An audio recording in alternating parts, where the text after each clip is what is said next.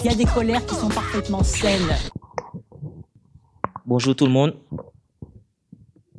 Bonjour Madame Buffet. La deuxième partie se base sur sport et communication.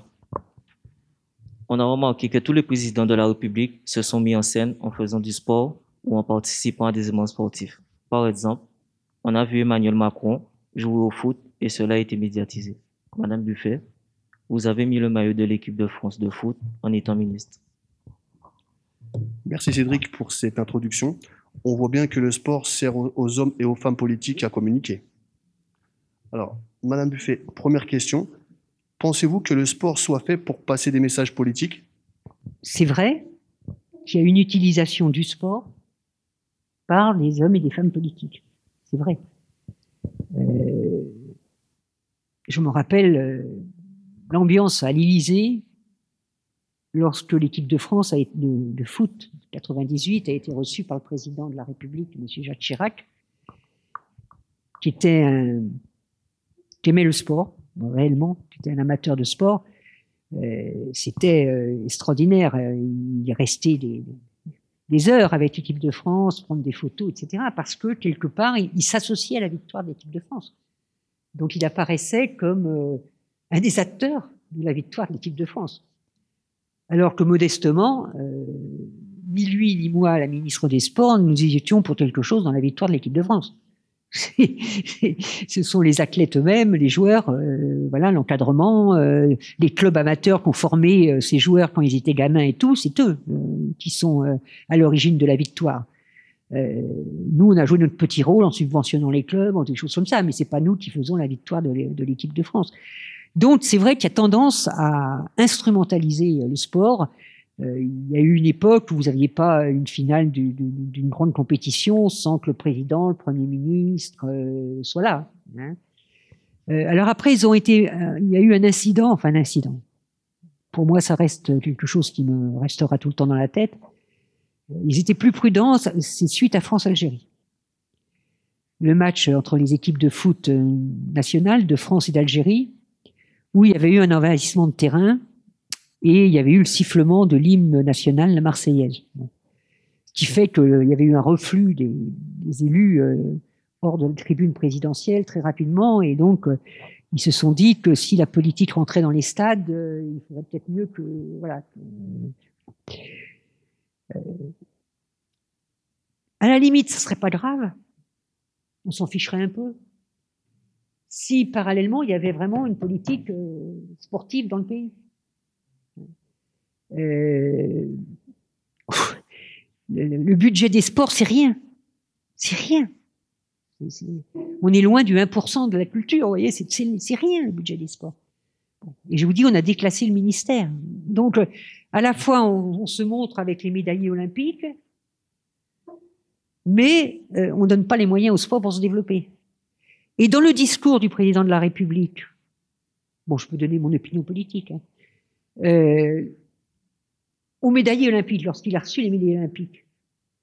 Vous, avez, vous vous rappelez de la phrase qu'il a prononcée qui a dit, Il a dit il faut consacrer les moyens vers les fédérations et les athlètes à fort potentiel de médailles. C'est-à-dire, c'est la vision à l'anglaise. En Angleterre, l'État s'occupe du très haut niveau.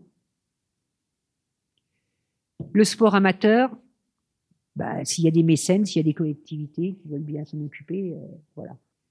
Or, nous, le modèle français, c'est au sein de la même fédération, au sein de la même fédération, j'ai le sport amateur, j'ai le sport de haut niveau, voire j'ai le sport professionnel dans certaines pratiques. C'est l'unité fédérale. Bon. Et là, je sens qu'ils sont en train de nous, emmener petit à petit vers un modèle à l'anglaise avec des ligues privées, hein, comme aux États-Unis, etc. Bon. Euh, mais ça encore, bon, là où c'est le plus grave, c'est l'utilisation par des États voyez, je n'ai rien contre le Qatar.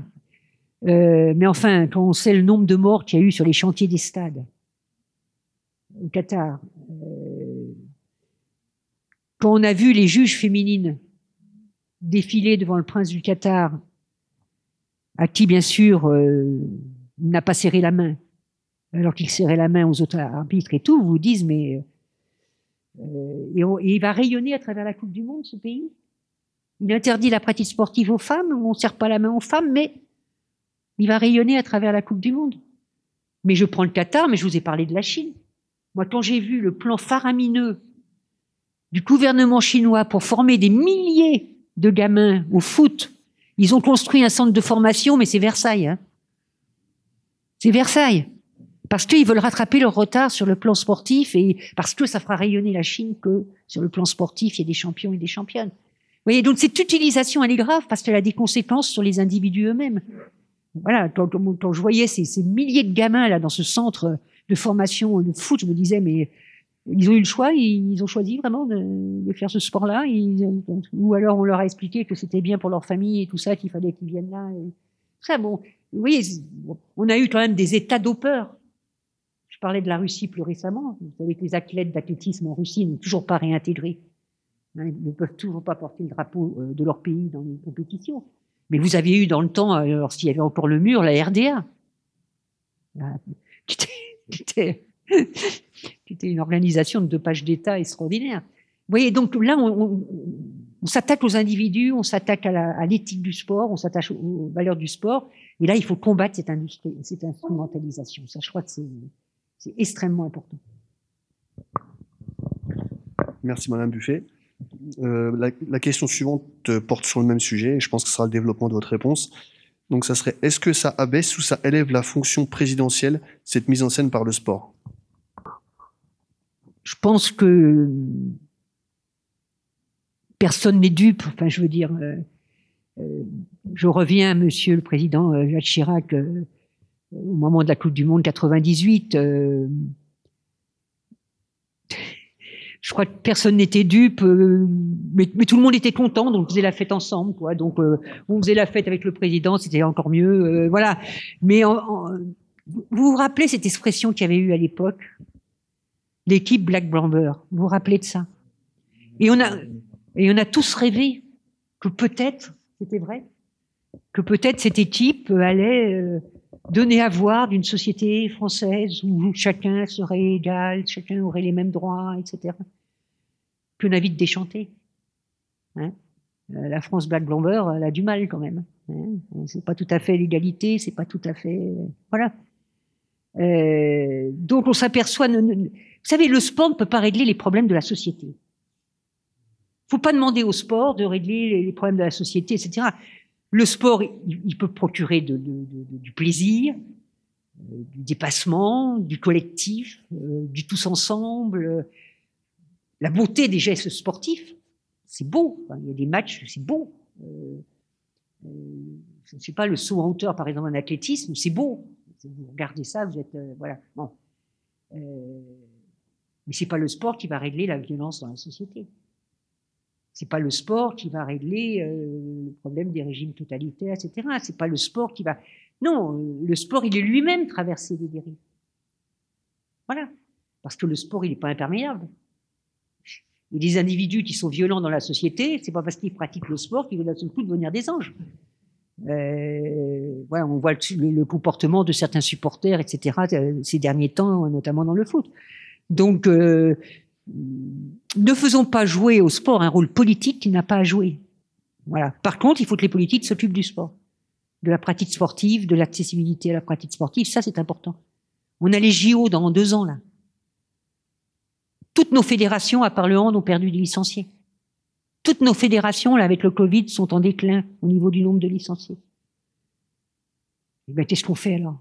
Comment on aide les clubs amateurs Quelle décision politique on entend là de la part du gouvernement pour dire on va donner vraiment un coup de pouce au sport amateur Voilà. C'est ça qu'il faut faire. Parce que sinon, on va arriver aux Jeux Olympiques et Paralympiques, on, aura un sport français qui ne sera pas en très grande forme. hein. Euh, voilà, donc, euh, je me félicite qu'on accueille les JOP. En plus, euh, on dit c'est les JO de Paris, mais moi qui suis élu de la Seine-Saint-Denis, je peux vous dire que c'est un peu beaucoup les JO de la Seine-Saint-Denis aussi.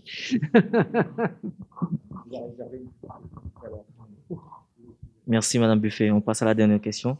Avez-vous déjà utilisé l'image du sport français pour faire de la diplomatie? Avez-vous déjà utilisé l'image du sport français pour faire de la diplomatie? Pour faire la diplomatie, non, pas en tant que telle, je n'avais pas cette responsabilité. Par contre, euh, on a un bel outil qui s'appelle la francophonie, avec les Jeux de la francophonie. Alors on n'en parle pas beaucoup dans les médias, mais c'est une rencontre sportive qui rassemble tous les pays membres de, de la francophonie, c'est-à-dire tous les pays qui utilisent la langue française. Alors certains, pas massivement, mais enfin qui ont quand même une tradition d'utilisation de la langue française. Et donc, ces Jeux de la francophonie, ben, c'est une retrouvaille entre tous ces pays qui, quelque part, ont partagé notre histoire à un moment donné. Du coup, on va parler un peu de ce que vous avez dit sur la visibilité des femmes. Euh, et euh, aussi, je vais parler des sports minoritaires un peu dans, bah, les médias. Donc euh, voilà, quand on cite des noms de grands sportifs français, et principalement nous tous, ce sont des noms de sportifs masculins qui nous viennent en tête, principalement en premier, même si on connaît des sportifs françaises, on en connaît plein. Mais euh, ce qui nous vient en tête principalement, c'est des noms masculins. Du coup, il y a une inégalité, excusez-moi, entre les hommes et les femmes pour l'accès à la visibilité euh, médiatique. Et certains sports minoritaires, comme je disais, ils sont aussi dans cette situation de manque de visibilité. Euh, du coup, j'ai quelques questions par rapport à ça. La première, donc vous avez lutté par des dispositions législatives pour établir l'égalité homme-femme dans le sport. Et ne, pensez-vous pas que le chemin qui reste à faire est immense et quelles seraient vos solutions? Et si je peux me permettre d'enchaîner avec une deuxième question, euh, c'est un peu le même rapport. Et au-delà de la question des femmes, comme je disais, il y a aussi les sports minoritaires. Comment expliquez-vous que quelques sports, en particulier le foot, parviennent à avoir une véritable visibilité médiatique? Comment faire politiquement pour que d'autres sports aient de la visibilité et donc suscitent des vocations? Et euh, je finirai par l'exemple que vous avez donné tout à l'heure. Euh, avec la loi que vous avez euh, promue ou fait, voter euh, pour contraindre les chaînes privées à diffuser des sports. par exemple, il n'y aurait pas aussi la possibilité de faire passer une loi pour contraindre certains médias à, respecter des quotas de diffusion de certains sports, au-delà de la question de, des sports féminins. Mais quand je pense à ça, je pense au système qu'il y a dans, dans les stations de radio. ça s'appelle, excusez-moi, c'est écrit, le système de diffusion de chansons d'expression française, voilà, qui impose aux radios de diffuser des, des chansons d'artistes ou d'auteurs français. On pourrait pas faire la même chose dans, dans les médias.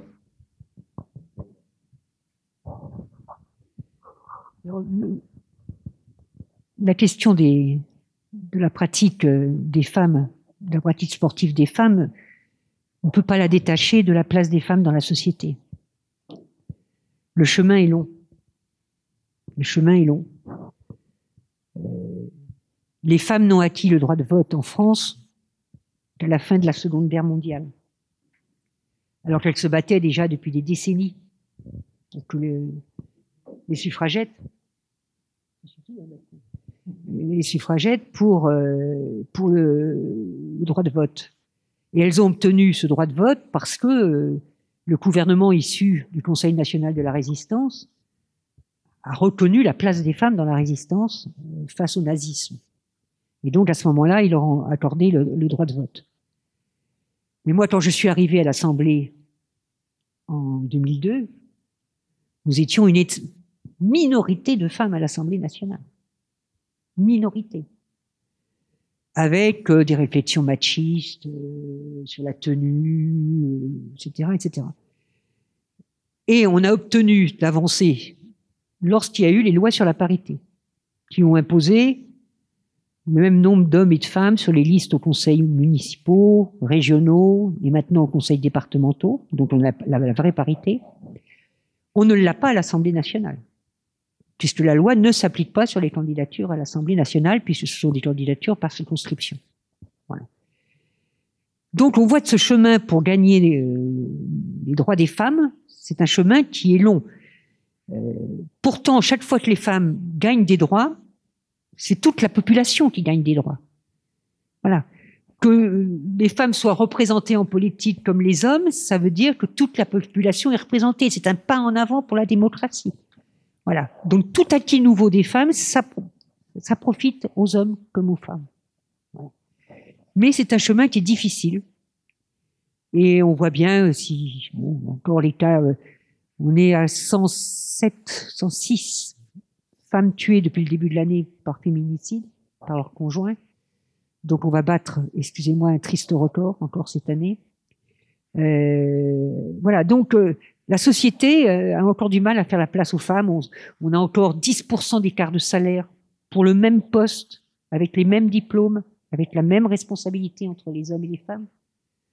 Euh, vous voyez, tout ça existe toujours. Donc ça progresse grâce à l'action des femmes et des hommes, ça progresse, mais c'est c'est dur, c'est lent. Au niveau sportif, c'est la même chose.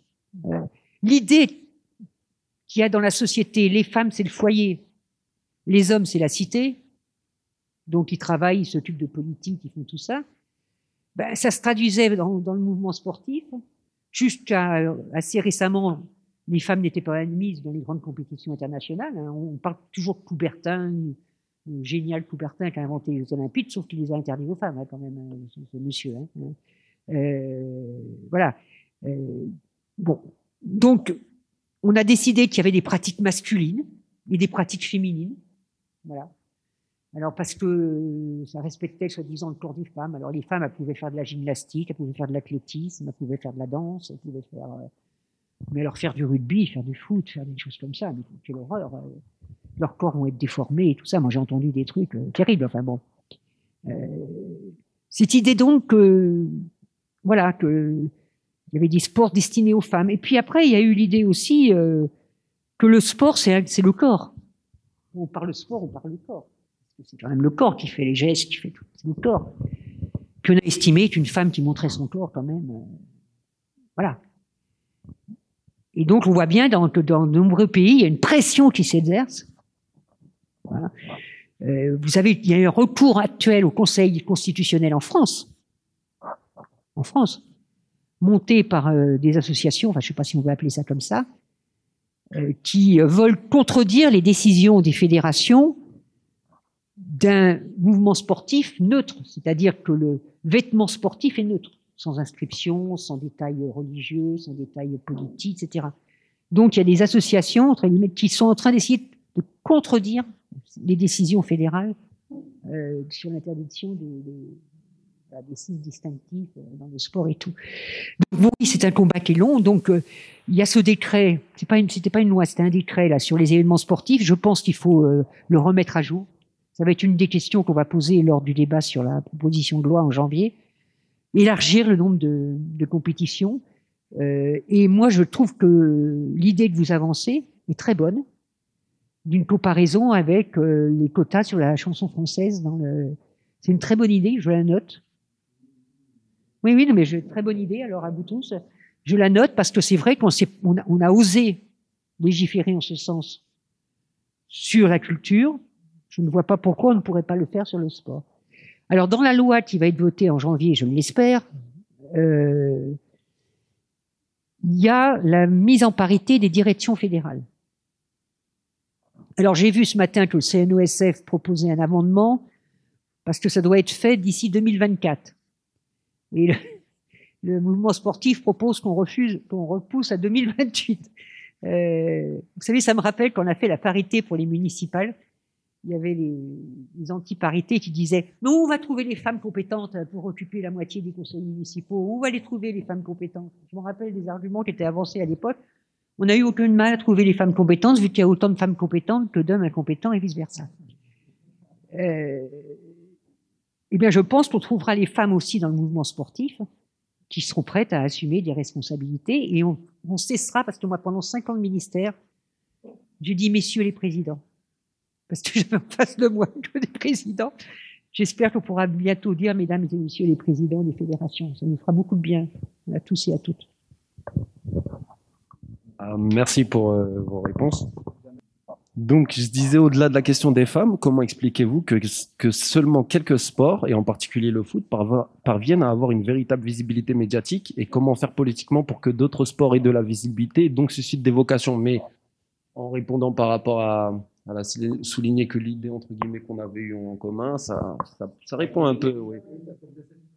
Je pense, oui, a d'autres solutions. Peut-être que vous pouvez nous parler, si vous pouvez développer avec le public. On a, on a encore, euh, j'espère que ça va durer, on a encore une télévision publique.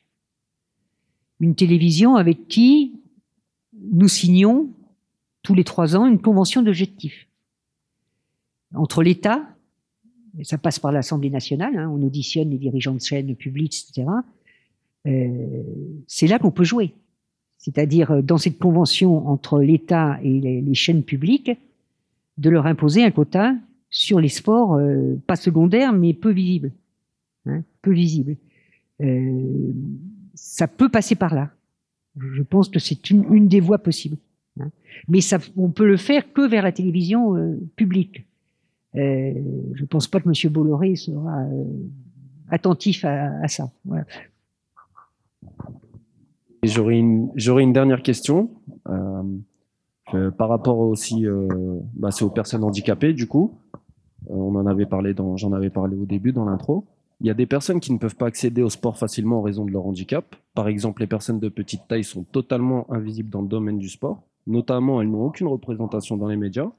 Et si cela est vrai pour elles, cela est sans, sans, doute vrai pour euh, d'autres handicaps. Et comment pourrions-nous faire pour que des actions et des décisions politiques améliorent cette situation et faire que le sport soit totalement inclusif, quel que soit le handicap? Le handisport ne réclame pas une inclusion complète. Hein. Euh, il ne réclame pas de participer à des compétitions de personnes non handicapées. Hein. Ils ont fait le choix d'avoir leur propre fédération, d'avoir leur propre comité international d'organisation à côté du CIO, parce qu'ils veulent développer le sport handisport en tant que tel. Hein. Voilà, c'est donc leur choix euh, à eux, hein, qu'on peut discuter, mais c'est leur choix hein, de développer leur propre fédération et leur propre compétition. Donc la question, elle est bien sûr l'accessibilité des équipements. C'est une grosse question. Des créneaux suffisants, une accessibilité suffisante des différents équipements euh, sportifs. Et puis, c'est comme tu, comme, comme, vous l'avez souligné, euh, la visibilité. La première fois où on a vu vraiment des compétitions d'e-sport euh, à leur juste place, c'est les Jeux Olympiques de Londres, où il y avait eu vraiment un effort fait à l'époque par les organisateurs des Jeux Olympiques et Paralympiques de Londres pour que la partie handisport soit plus euh, visible. Moi, je pense qu'il faut rapprocher les deux compétitions. Il y a trop d'écart entre la tenue des Jeux Olympiques puis la tenue des Jeux Olympiques en handisport, alors qu'il faudrait peut-être, y compris, faire en sorte que les deux événements se déroulent dans la même période. C'est-à-dire que les médias qui se sont déplacés ou qui vont se déplacer à Paris ou qui se sont déplacés à Tokyo, etc., puissent dans, le même temps passer d'une compétition d'e-sport à une compétition euh, euh, sport, sans voilà, qu'il y ait une proximité des deux compétitions pour que ça soit mieux mieux couvert. Je pense que ça serait. alors, je disais tout à l'heure que le sport ne réglait pas les problèmes de la société. Vous avez raison sur les personnes de petite taille qui sont invisibles dans la société elle-même, qu'on ne voit pas. Qu'on ne voit pas. J'ai ai pensé beaucoup parce que l'autre fois je descendais euh, boulevard parisien euh, en me dirigeant vers l'Assemblée. Et de loin j'ai cru que c'était deux, deux enfants qui se tenaient la main. Et quand je me suis rapproché c'était deux adultes un couple euh, d'un certain âge d'ailleurs. Et je me suis dit ça, mais ça fait combien de temps que j'ai pas vu une personne de petite taille? C'est-à-dire que voilà, c'est vraiment, ils sont invisibles dans la société. Alors, est-ce que le sport peut leur donner une visibilité? À ma connaissance, il n'y a pas de, n'y a pas vraiment d'ouverture des, des, fédérations handisport vers eux. C'est peut-être quelque chose qu'il faudrait, euh, comment je dirais, faire monter dans la société. C'était euh, intéressant. Et euh, si le public a quelques questions, si vous voulez, cette fois-ci, une prise de parole. Pour le monsieur. Ah. Bonjour. Euh, je voulais poser une question par rapport au niveau du sport amateur, par rapport au budget. Euh, j'ai l'impression que les choses euh, ne vont pas bouger parce que quand on voit les présidents comme Emmanuel Macron ou Nicolas Sarkozy s'afficher avec les propriétaires du PSG, alors qu'ils savent qu'il y a eu plusieurs morts dans la construction des stades au Qatar ou qui ne serrent pas la main aux femmes, j'ai l'impression que ça leur arrange un peu de se présenter avec eux. Et quand il s'agit de parler de choses sérieuses, bah, il y a le silence ou quand il faut aider les, clubs amateurs, euh, il n'y a pas de budget. Je pense que ça les arrange un peu de, se présenter avec eux. Et je vois que les choses ne bougent pas. Ça fait plus de, de 20 ans maintenant. Vous avez raison. Suite à ces deux années de Covid, qui ne sont hélas pas terminées, euh, nos clubs amateurs ont beaucoup souffert. Ils ont souffert par moins de licenciés, donc moins d'argent qui rentre dans les caisses. Et puis, ils ont eu aussi des bénévoles, notamment les bénévoles âgés, qui se sont retirés au moment du Covid et qui ne sont pas revenus pour l'instant. Donc, ils ont un problème d'encadrement aussi hein, au niveau des clubs. Or, quand on voit, par exemple, le plan d'action du gouvernement sur la culture, 3 milliards débloqués pour aider toutes les compagnies culturelles, etc., qui n'ont pas pu euh, présenter leurs spectacles, qui n'ont pas pu les festivals, qui n'ont pas pu se tenir, etc. Et que vous voyez un plan de moins de 100 millions pour aider le sport amateur, il y a un écart qui n'est pas acceptable. Donc, euh, ils ont fait ce qu'ils appellent le passeport, qui était une bonne idée, c'est-à-dire d'aider les familles, d'encourager les familles à de nouveau prendre des licences pour les enfants en aidant les familles. Mais comme la charge a reposé sur les, clubs, c'est les clubs qui doivent faire les formulaires, qui doivent, etc., etc., et qui sont remboursés tardivement, euh, qui avancent l'argent en fin de compte, ben les clubs n'ont pas beaucoup développé le passe-sport parce que euh, eux, ils n'avaient pas la trésorerie pour le faire. Donc, il faut en effet, vous avez raison, un véritable plan de développement du sport amateur. Alors, ça passe bien sûr par l'aide euh, directe au club, la subvention, hein, mais ça passe aussi par la construction d'équipements. Hein il n'y a pas assez d'équipements sportifs en France. Je prends un département comme le mien, la Seine-Saint-Denis, mais je sais qu'il est partagé par d'autres ici. Euh, nous avons un enfant sur deux qui arrive dans le secondaire qui ne sait pas nager. Et nous n'avons pas suffisamment de créneaux dans les piscines parce que nous n'avons pas assez de piscines. Bon, j'espère que celle d'Aubervilliers va se faire, même s'il y a sept jardins ouvriers détruits, qu'on reconstruira un peu plus loin, parce que ça fera du bien au monde d'Aubert d'avoir une piscine. Donc, euh, on a vraiment besoin d'équipement.